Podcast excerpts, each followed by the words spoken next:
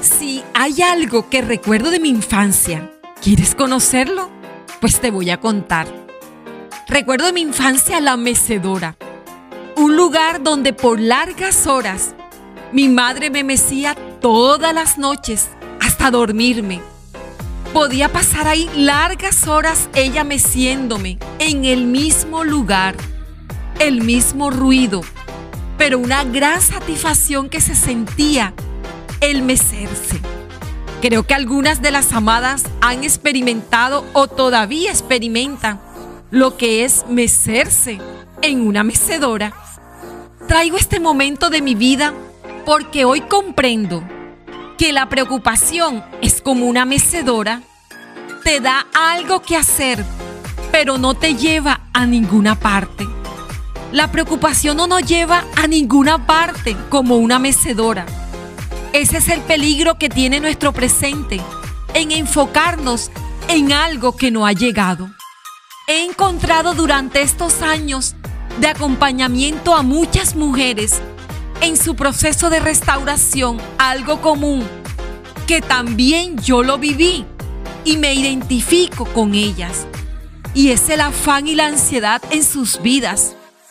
En el proceso de restauración, algunas lo dejan a mitad de camino, lo abortan, no lo finalizan, por el afán de ver los resultados, por la preocupación de no ver en el día de hoy la respuesta porque quieren ver los resultados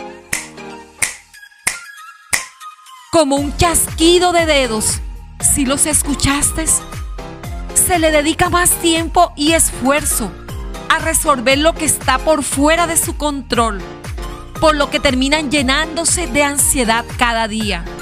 Lo incierto y desconocido les provoca constante ansiedad y llevan una lista de afanes interminables el pasado y el futuro no nos deja ver lo que Dios quiere hacer en el presente, en tu proceso de restauración.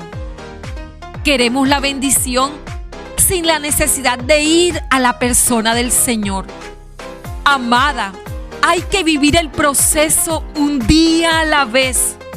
Debemos ir a la persona del Señor, a su presencia. Quiero decirte que sé lo que estás viviendo, te comprendo, pero ¿sabes qué decidí yo cuando decidí vivir un proceso de restauración?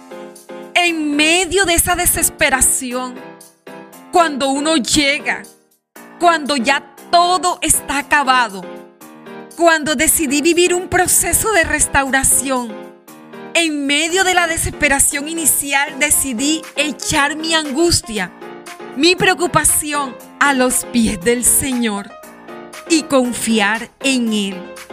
Le pedí con todo mi corazón que me ayudase en esa situación y decidí confiar en Él, en lo que Él haría en mí. Y empecé a sentir paz en mi corazón.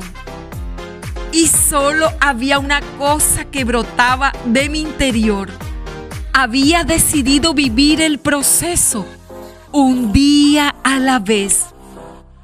Y lo que tenemos que hacer, amada, es cada mañana presentarnos delante de Dios, presentar nuestro proceso un día a la vez. Va a ser posible cuando nos levantamos y nos presentamos delante de Dios. Quiero compartirte un salmo del cual me aferré mucho en mi proceso. El Salmo 5.3. Puedes anotarlo en tu diario de amadas. Por la mañana, Señor, escucha mi clamor. Por la mañana te presento mis ruegos y quedo a la espera de tu respuesta. Para vivir día a día nuestro proceso, debemos presentarnos delante de Dios Puede ser a cualquier hora, pero lo que hagas primero en la mañana es vital para vivir día a día. Yo lo he experimentado, amada. Decide hoy presentarte de mañana delante de Dios y vivir el proceso un día a la vez. A Dios le complace restaurarte día a día, dándote forma día a día. El proceso un día a la vez. Te llevo en mi corazón, amada. Amada, comparte el episodio de hoy, el proceso un día a la vez, en mujeres que conozcas y que sabes que quieren finalizarlo sin darse una oportunidad un día a la vez con Dios. Te llevo en mi corazón, amada.